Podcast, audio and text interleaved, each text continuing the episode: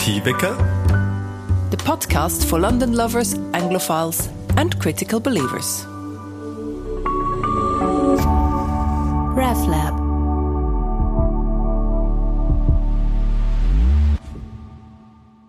Welcome to this episode of Motivwecker.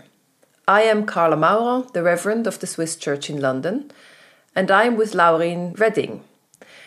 We are two Swiss fellows in London and we take you to our favorite places in the British capital. Hi, Laurin. Hi, Carla. And once again, I think we're going to do a virtual tour. So we're recording in our living rooms and we're going to visit the places uh, with our mind and talk about, describe them to each other, to you listeners. And today we are going once more to London's East End, where we have been before. Well, last time in real. yeah, it's one of my favorite places in London. Yeah, me too. I think we're both East End lovers, aren't we? So no wonder that we're taking you back there today. And uh, it's also part of London that is well known for its mix of cultures and its migration history throughout the centuries. In the 17th century, it was home to the Huguenot refugees. That was actually the first refugee movement coming into Britain, the Protestants in France who escaped Catholic persecution. And later it was also home to a large Jewish community, to the German community, and today uh, it is, there is a very large Bangladeshi community. And if you look at the different places of worship in that part of London and the state they are in and how they're used, you will see that whole story from the past hundred years. But today we're not going to a place of worship, um, but Laurin is taking us to a famous art site, which also has something to do with the Jewish community. So, Laureen, where exactly in the East End are you taking us today? Yeah, I'm going to take us to a historic place. Um, more specifically, it's, it's a street called Cable Street which is in, in the heart of the East End. It's a, it's a small road that goes along the arches where the railways go across, the, the DLR. And more specifically, I'm going to show you all a mural. So that's a big a big painting on on a, on the side of a of a house. So it's really really big, and it shows the Battle of Cable Street. That almost sounds like the Battle of Hastings, some hi- historic battle. How, how, how historic is it? So it's very historic, but it's not a, a, battle between armies from different countries, but it's a, it's a battle between the police and the fascists and the local residents that lived along Cable Street back in the day, the, the ones you mentioned earlier. So, uh, you can see on the on the mural, it's um, a huge sort of street battle with with police on on horses there are furniture blocking the street. There are local residents throwing things down from their windows and uh, protesting against um, the fascists. And that's so that's the history of it. So in the 1930s, in in England as well as in other countries in, in Europe, there was the there was also uh, the rise of fascism and National Socialism in in England, that was there was a, a politician called Oswald Mosley, who who founded the British Union of Fascists. So these were super right wing. Uh, you know, they were very sympathetic to to Hitler and and uh, the German National Socialists.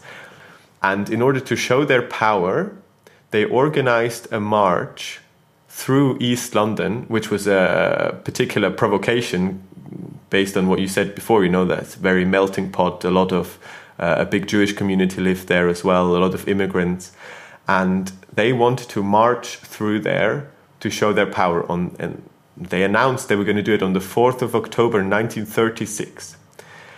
And when the local residents heard about this, they decided they're not going to take this. They're not going to be intimidated or afraid, but they're going to block this and stand their ground. And and so it happened that on, on that day, um, when the fascists were trying to march through it, all the people who lived uh, along Cable Street and in the surrounding areas, together with uh, you know uh, dock workers from Ireland, with with communists, Labour Party members, trade unionists, and of course a lot of the Jewish community who lived around there, came together and blocked the street. So um, as it shows in the mural, they put all sorts of furniture and cars and everything to stop the march from going through. and the police actually tried to remove that blockade, and that was also part of the Battle of Cable Street when when the local residents, you know, stopped the, not only the fascists but also the police who tried to to uh, you know remove the the obstacles and and get the, the, protesters out of the way. So that is a very impressive part of of that history, and that shows on that mural. It's interesting how I first heard about the Battle of Cable Street because in, in, in London it's a really big thing, isn't it? It's a historic event that most people know about. And um, my my husband had his uh, sound studio in Cable Street, so I have a personal connection with that as well. And um, I think quite early um, in our relationship, um, he he told me about that battle of Cable Street in a way. Uh, presuming that everyone knows about it, and I said, "What is this um, Battle of Cable Street?" So it is really it is a big part of, of London's history, isn't it? Yes, definitely, and I think it's particularly powerful, and and and I I'm so impressed by that story, and and you know when I walk or cycle through that through Cable Street past the mural, I, I'm always like thinking of that history because it's really you know what what stopped the fascists. So they they didn't go through; they had to stop their their march. Um, go somewhere else in London, and it was ev- eventually the beginning of the end of, of uh, fascism in the United Kingdom. And so, what is the story behind the, the mural? The, what can you tell us about that? Also, from like as a piece of art or as a um, maybe a memorial site? Yeah. So, so the, as I said, that was in 1936. Then there was the Second World War, and then only later in the 70s, there, uh, you know, the history of of the East End of Cable Street was was really, uh, you know, thought about and and tried to. Um, uh, bring that to to the people in art as well. So in in '76, Dan Jones, who was uh, who was um, the secretary of the Hackney Trades Council, like a local organization for Hackney, which is where where the the um, mural in the East End is. And Dan Jones uh, saw that a mural would be a good idea, and and so he tried to find an artist who would like depict this this amazing event, the Battle of Cable Street, in in the actual cable street. So he found then he found that side of the house where he could put it where it would be perfect to put a big um, painting on, and he also found an artist, uh, Dave Binnington, and they started working on. it. They got the permission and and they started working on it. And uh, sadly, it wasn't always easy. So during the time when it was um, painted, there was at some point an attack where they smeared over what's already done and they had to stop uh, painting further. It took years and years, um, but eventually they managed to finish it. And it had that. It has a very unique view. I can only uh, recommend everyone who listens to it to, to Google the mural Battle of Cable Street because it's like a like a fisheye perspective. You know, if you have like a camera, a camera lens that uh, uh, you look through and you see the events unfold in front of you. Um, and that was the original idea of the artist that, that is still there today.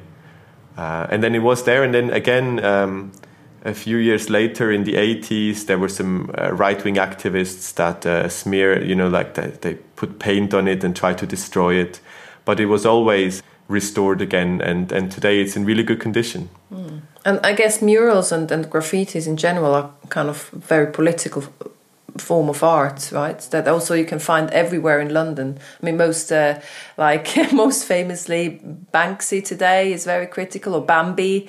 Um, and uh, oh, by the way, you should know that as a, a, former employee of the Swiss Embassy, that the Swiss Embassy has some Banksies in the garage, don't they? Um, are we even allowed to say that, or is it? Secret? Yeah, I think it's a, it's a it's a secret, but um, maybe not so well kept. Yeah, there are some Banksies in the Swiss Embassy somewhere, but they're sadly not publicly accessible. Uh, so you really have to become uh, friends with a member of staff or with the ambassador himself if you want to access those uh, paintings. I've never I've never seen them. I was once invited to an event, but um, I, I, yeah, I, I couldn't go that day. I'm sure you know that. Yeah, yeah. I, this was every morning and evening I saw it because that's where the bicycles were uh, were stored. So I always cycled in in the morning past the Banksy um, graffitis. It was pretty amazing. and but luckily it's you can you can see so many uh, Banksy, but also so many other street arts all around London, especially in the East End. There's a vibrant community. You can take tours, street art tours around. And uh, maybe the last thing I want to say about the the mural before we pass on to the next our next stop on Cable Street is that um, I have a particular connection to it because that person that I mentioned earlier, Dan Jones, who had the idea to put that mural up, also uh, made a, a, a painting, a drawing that is in, in my house, in our living room. I'm looking at it now, actually. Oh, wow. what is, what is on it? It's the market of the Whitechapel Market that is very near the Cable Street, also in the East End. And I, I love that place, and, and, and it's so nice to have that in, in our living room as well. You also want to show me a historical, a historically significant place, but this time it's a church, right, or a mural? Well, it's not really a church, but it's a, a, place or a location that it's uh, is very significant for the church and particularly for women's ministry um, in Britain because as most people probably know that women's ministry is uh, one of the most debated and controversial topics in church. Not not every church um, agrees with women's ministry that they can become priests like men. And in some churches it's simply unthinkable. If you think of the roman catholic church although I feel there is maybe some opening going up there. Definitely in the Orthodox Church, it's unthinkable. And also, quite a few Protestant churches in, in, in some countries in Europe uh, don't ordain women today. But I mean, so there is a whole history behind it. And why that mural or the area around the mural is significant is because the very first woman who was ever ordained into a mainstream church in Britain started her ministry there. So just in the streets behind. Now they're all council flats, I think, and there is no church left. And that woman was called Constance Coleman. In you know, in church history, a very important name, but I don't think many people would have heard of her. And her husband Claude, and they were both ordained on the same day, and that was the 17th of September 1917. And it was also the day just before their wedding. Wow. so what you know, what a week or weekend if you have your ordination and then the next day your wedding. She was ordained in into the Congregational Church. There, there are not many left. It's a Protestant denomination, the Congregational Church, mm-hmm. and there are not many left because over 40 years ago, two of the churches in Britain, the Congregational Church and the Presbyterian Church, they merged and became the United Reformed Church and that's kind of the Swiss, uh, the kind of the sister church of the Swiss Protestant Church. And there are only uh, some very few of those congregational churches left in Britain, and that's the one who refused to join the union in the 1970s. So they're quite revolutionary, I guess. They liked to, they wanted to keep their identity. And that must have been quite an amazing thing to become the first female priest in that time. Who is this person, Constance Coleman? What can you tell us about her? Um, yeah, I'm, I'm actually not quite sure how amazing that really was. I mean, looking back, of course, in history, it, it's certainly a great achievement, but I think it must have been a very hard time for her as well. I think pioneering is always a bit of both. Um, it's it, it, it, it's a struggle and it's an achievement. Um, Constance, so Constance, uh, born Todd, was born in 1889, and she grew up in um, another part of East London in Putney. And she had parents who always encouraged her to use her gifts. And her mother actually was one of the first generation of women who studied medicine. And so Constance, she was brought up in that other church, not the congregational, but the Presbyterian church, but they were very reluctant, actually very unsympathetic to women's ordination. And that was the reason why she she swapped church. She became a congregationalist in order to um, following her calling and become a woman of the cloth. And um, interestingly, quite a few of the first women to be ordained in that church were from a different church. Methodist, Anglican, or Presbyterian church, and they changed denomination because they wanted to become ministers. Right. Constance was very active as well as a suffragette, and she learned Swedish to support the struggle of women's ordination in the Church of Sweden in 1950. So she also used her pioneer role for churches in other countries to, to support them. So she was an activist. Yeah, I think she was an activist. I I, I think that'd be fair to say. Yeah. And and as actually as, as, many other women as well, she shared in the beginning, definitely, she shared her ministry with her husband Claude, who was also a minister, and they lived on her salary. And it was, I think it must have been a very difficult first ministry because it was when they started there in so in that area around Cable Street, it was the end of the First World War, and that was really the. I mean, the the, the, the whole area was like they were surrounded by poverty and destruction, and they also had a very small salary. Um, very often, women ministers were sent to churches that financially struggled because their salaries were lower and they couldn't afford a man. And I think that was very much true for Constance. So it must have been a, a real struggle. So that's what, yeah, that's that's Constance Coleman, the first um, ordained woman minister in Britain. And who was the first in Switzerland? Ah, Constance. Um, counterpart actually an image of constance counterpart it hangs in my office in the church um, a, a, small picture of her on skis um, and her name was greti capretz roffler um, she's also quite well known, also because it was just been a celebration about her recently and about women's ordination. Um, but it's actually not very straightforward to, to answer that question about the counterpart in Switzerland because there is a thing in, in the Protestant church in Switzerland that there is a difference between the ordination that makes you a reverend, so the kind of the, the theological act of ordination and then you are, as a second part, you're called into the church service. And that would allow you to be elected as a minister into a parish and to lead the parish. And so women were ordained in Switzerland as early as 1917 in the canton of Zurich. So that was around the time of Constance ordination. But it was not before the 1960s that the first canton churches also allowed the election of women to lead a parish. So you can, I mean, it's, it's, it's a weird thing to think. You ordain women, but they're not allowed to lead a parish. But that was the case for over 50 years. Well, I'm not surprised given Switzerland's history with women's uh, voting rights, for example. Yes, absolutely. See, and you can see that very well reflected as well in the history of, of women's ministry. It goes hand in hand with the political developments.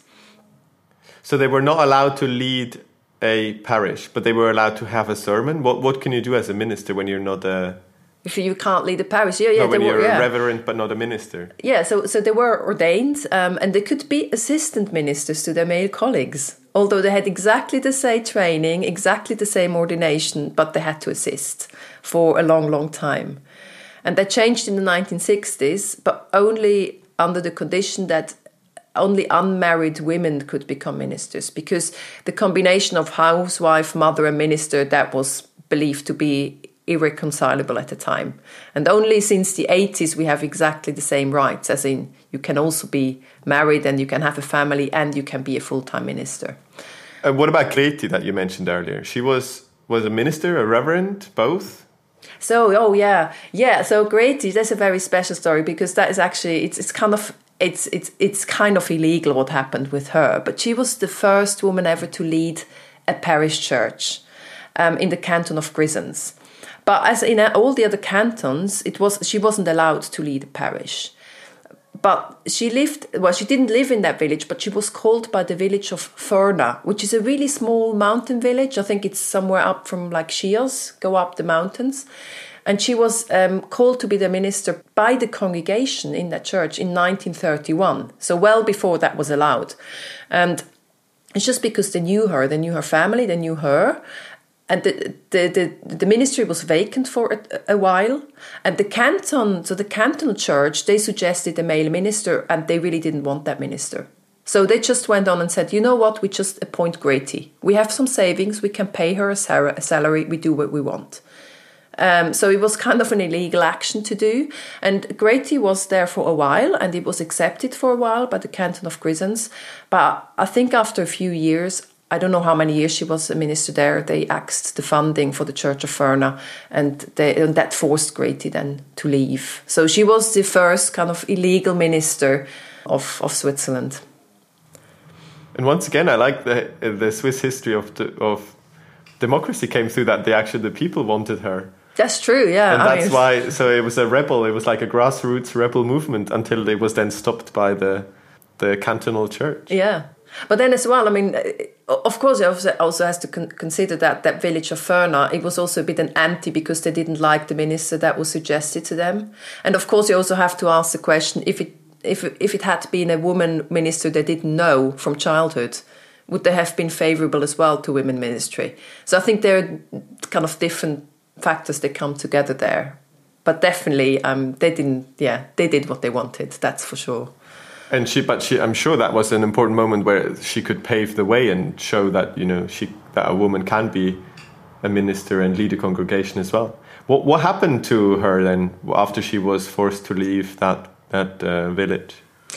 It's actually a bit uh, sad what happened to her afterwards, in a way, as because she was a really passionate minister. I think she was really called to do to do ministry, and she apparently was a very good preacher, and she did a lot of innovations as well as a church leader. But once the time the ministry in Furna came to an end, and because it wasn't yet possible in the rest of Switzerland, anywhere in Switzerland, she had she didn't she couldn't go on to to lead another ministry. And then her husband, who was an engineer, he went down the path of ordained ministry. So they could continue to serve the church as ministers, but under his name. And Greti was hoping that she could then, as a minister's wife, continue to preach uh, wherever he would be called as a minister. It didn't quite work out like that. They were for a long time. He was the minister in Kilchberg near Zurich. And Greti was hoping that she could continue to preach there, but the congregation didn't really want that, so she was kind of blocked out. And her husband didn't really like the job. So you had this woman who was a really passionate and a really brilliant minister, and you had that engineer husband who really didn't like the job, but he was the one who preached on Sundays, and she wrote his sermons. You know, most of his sermons was actually her ghostwriting. And her role was then to yeah kind of condemned to run a household and to raise the children and one of her grandchildren wrote a book about her and it also turned out that you know some parts of that family life were really difficult because she was very unsatisfied. That was not just that was not easy for her to be restricted to that role of, of housewife and, and raising the children. So um, that book is actually really also reflects those parts of you know of, of, of her story.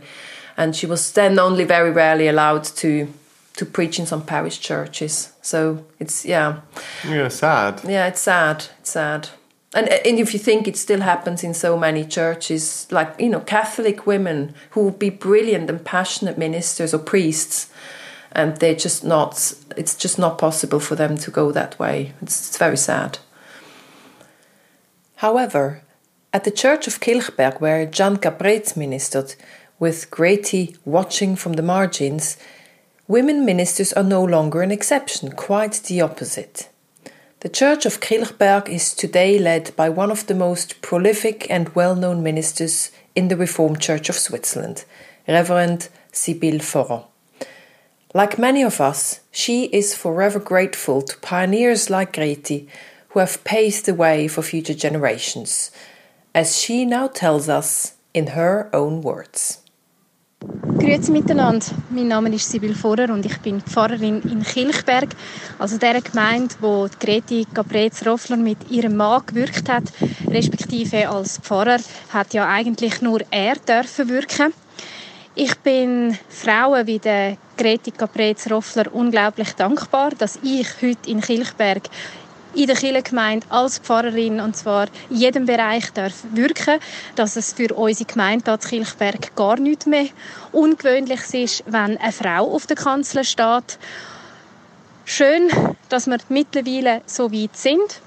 Jetzt müsste es nur auch noch eine gleichberechtigte Verteilung zwischen Männern und Frauen in den entsprechenden Leitungsgremien unserer Kirche haben. In der Kirche auf dem Berg das ist ja die Namensgeberin von Kilchberg, die Kirche auf dem Berg, ist es aber jetzt doch schon seit einigen Jahrzehnten Usus, dass eine Frau auf der Kanzel steht.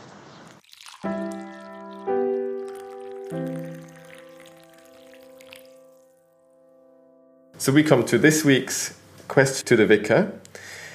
And the listener wants to know from you, Carla, what stigma attached to the vicar profession annoys you most? And specifically, which stigma relates to being a woman in, in, in this profession?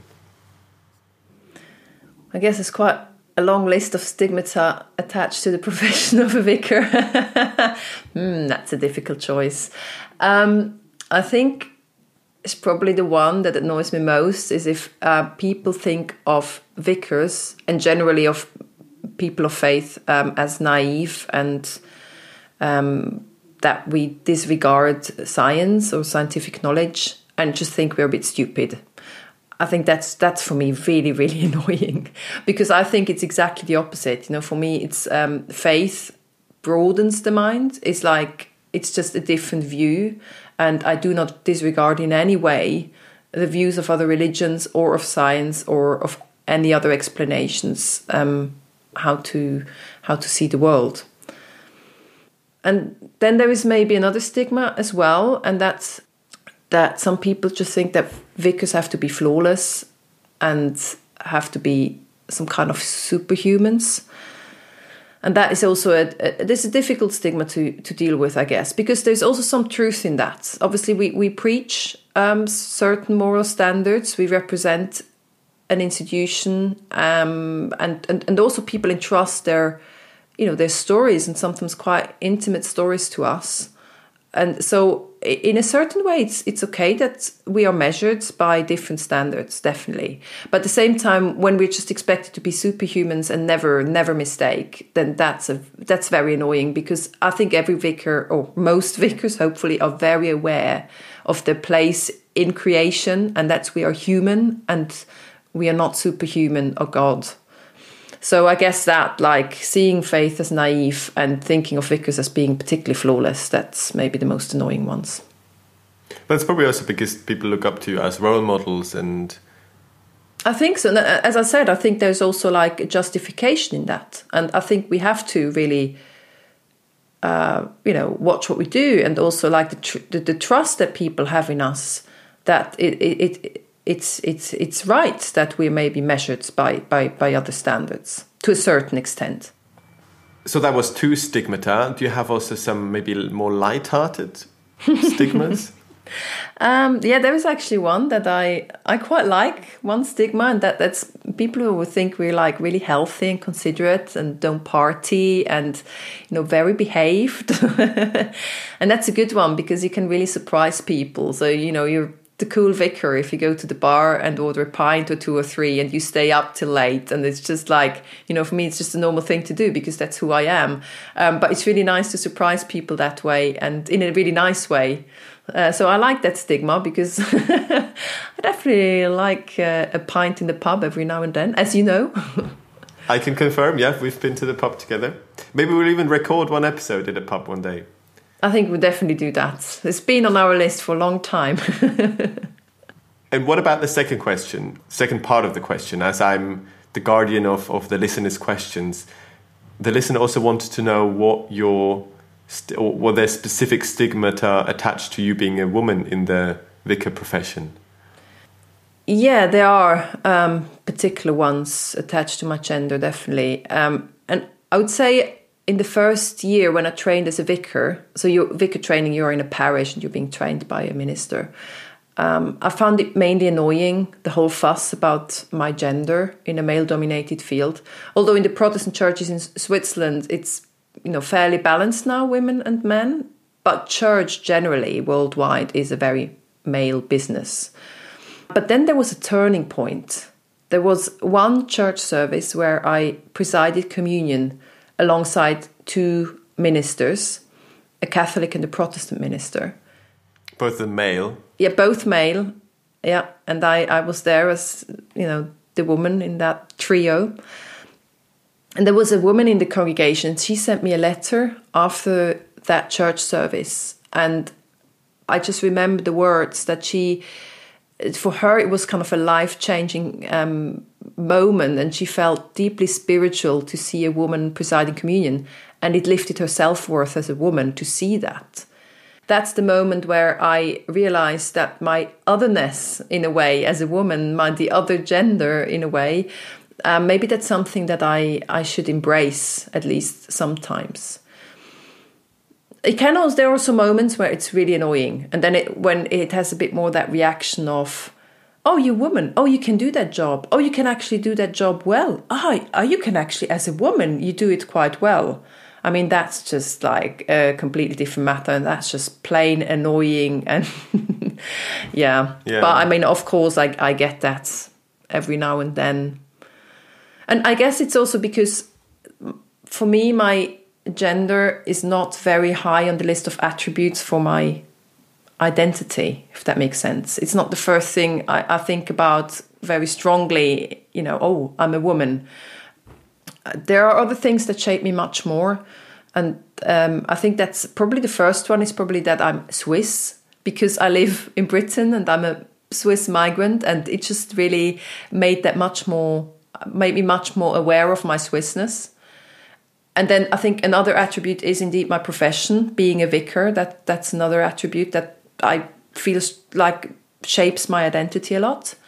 And then also my upbringing, the way I was brought up, my family, um, my parents, my siblings. I'm the middle one of three sisters. And I think that also shapes my identity and my, my personality a lot. And for me personally, gender is quite low on that list. What what are your three? Do you have do you know what your kind of attributes are that you identify most with? That's such a big and interesting question. You know, what makes her, what shapes her identity? What are the main components of it? I think it can it can change as well, as, uh, to some extent. If I think, echoing what you said before, you know, being living in another country makes you think more about where you come from and I would say yes, Swiss, of course, but also actually in the UK, I particularly realized that it's about we ha- we are European for for British um, people because they consider themselves on an island and we are on the continent. So I definitely felt much more. I've never felt more European than here, and it's things like you know when when I I've definitely heard this phrase before. Oh, you look very European, or the way you dress is very European, or um, or your English is like European English, you know, sort of like continental accent that we have. And another funny thing is, or when people go on holiday, or, or when I go to Switzerland, they say, "Ah, where are you going? Oh, you're going to Europe." Yeah, you're going to Europe because you're going to France, right? Yeah, I know that one. Europe is one big melting pot. it is, it is, and the UK is not part of it. It seems so I've definitely become much more aware of that and sort of also I think embraced it uh, much more. So I, I remember on on Brexit night when uh, in early 2020 uh, the UK left the European Union, I was very sad because I think it's part of even though Switzerland is not part of the European Union, I think I have this European identity that's become stronger now as well being here. So that's definitely one one of the components. Uh, I think another one that I've definitely thought more about recently was being white. Because growing up in Switzerland in school, rarely talked or thought about uh, ethnicity or, or, or, the color of my skin. But uh, in the UK, it's definitely a bigger topic for sure. And in the last few months with Black Lives Matter and everything that's been going on around the globe, it, it I've questioned myself more and tried to be more critical about my about that part of my identity, thinking what it means, and also, you know, the uncomfortable parts, thinking about what you know what that privilege where that privilege comes from in a sense you, we can't you can't your privilege always comes at a at the expense or at the price of someone else. And the different experiences that i have as a white person walking around london for example feeling safe, um, you know, not being afraid of the police, for example, or um, the way you've been dressed at work or in other places. So there's a lot of components of of, of um, that whiteness that I think is really worth thinking about. Uh, yeah, and I think it's definitely it's, it's, it's, something recent that we really start to think much more about it. I yeah, I, I mean, I completely agree with you. Um, it's interesting because we, we really don't think about I definitely I don't think about my skin color. That's the point of the privilege. Yeah, I've now that's exactly mm. is the white privilege, and I become now more aware of it because it's been talked about, and because actually recently I also started to review my reading list and my you know what I watch on television, um, and it's like until two years ago it was very white, and I, I started to change that in recent years. Um, but that's the whole thing, right? It's just I think the arts can really change your mindset as well. But it's exactly it's that not not not having to think about the color of your skin is the white privilege. So absolutely, and I think that diversity in what you read, what you listen to, including podcasts as well. Uh, you know what you watch, who you talk to, has such a big impact. Definitely something that yeah that we, what you said that I should do and try to do more often as well to question ourselves of what we consume and, and who you know who are we consuming knowledge and, and art from. So you're Swiss continental European and your whiteness and is there another attribute that you that defines you? Maybe also maybe also in the family that I'm the I was always the oldest one. I'm the oldest of my my brothers, I'm the oldest of all my cousins and I think another aspect is also being a man, and you, like you said, you know, being three brothers at home, having that upbringing, and I similar to the whiteness. There's of course a question of privilege, and it's a part of of me that I try every day to be conscious of and to think about the way I act. You know, when when you're in a group conversation, for example, that you don't speak over somebody else specifically if it's a woman just because I've got the the deeper louder voice maybe. And yeah I think that's something I think about a lot and that is definitely part of my identity as well. I think it's great um, that you choose that also in a way it's almost a deliberate choice isn't it? To think about that like male and, and white privilege as part of your identity because I think that's really what was very often missing. And in a way, I find it also interesting that I don't put the gender on my list or not high on my list because usually yeah. it would be the other way around that I'm much more aware of my gender as a woman and actually yeah. it plays less of a role. But I'm, maybe I just must say as well that I, you know, I am very aware of gender inequalities. I'm a feminist. I read a lot of um, women's literature, of feminist literature, and I'm very aware politically that um, that there is a massive inequality. And just because personally, I just don't put that so high up. I know that experiences for women uh, compared to men, obviously in the world, are are very very different, and I feel very passionate about that. But it's kind of a the one thing is a bit more maybe political, and the other one on a personal level, it's a bit lower maybe on my priority list. But still, it, obviously, I I do get into those. Um, situations when for someone seems to be really important that I'm a woman, and I'm just like, oh no, I don't want this right now in this moment. It's not about me being a woman, but it is, and it can be it can be annoying. Mm-hmm, mm-hmm. Yeah, I think it's difficult to sometimes also separate personal and the personal and the political, or the personal is also political. But I, for you, I mean, I think when it comes to identity, it's our choice. We can, we can try to define who we are.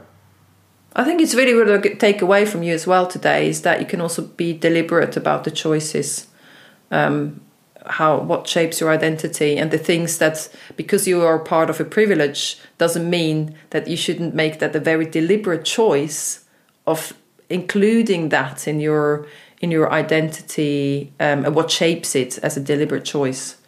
So I definitely take that away um, from today. Yeah. Same for, I mean, I'm trying to learn more and do more every day, but there's still so much that I feel like I'm unaware of, or it's an endless learning process, I feel like.